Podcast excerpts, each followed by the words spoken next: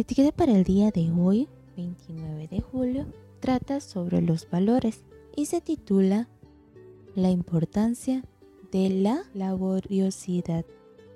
Y todo lo que te venga a la mano, hazlo con todo empeño, porque en el sepulcro, a donde te diriges, no hay trabajo, ni planes, ni conocimiento, ni sabiduría.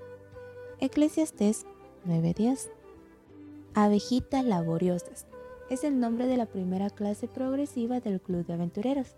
Ya a la tierna edad de 6 años, los niños aprenden la importancia del trabajo, la diligencia, la responsabilidad, la puntualidad, la disciplina y la productividad.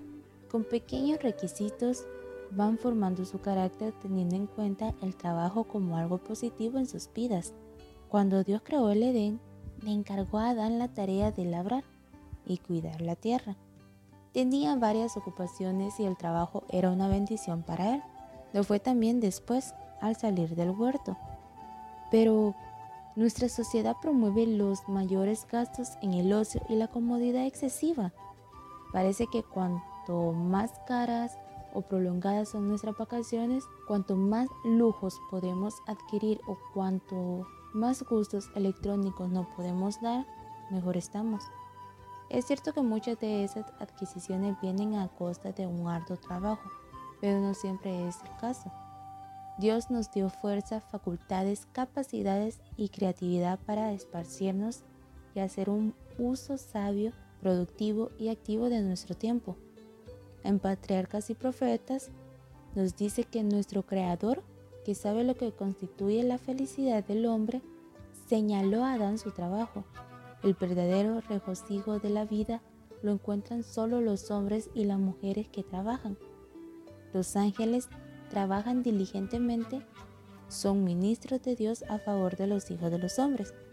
En el plan del Creador no cabía la paralizante práctica de la indolencia.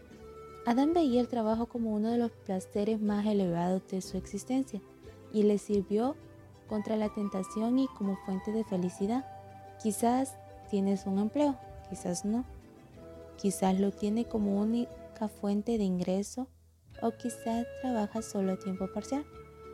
Sea cual fuera tu realidad, te invito a evaluar el trabajo como una bendición, a considerar en qué aspectos crees que podrías estar desempeñándote mejor, cómo podrías optimizar mejor tu tiempo y qué otras tareas te gustaría realizar en tu tiempo libre.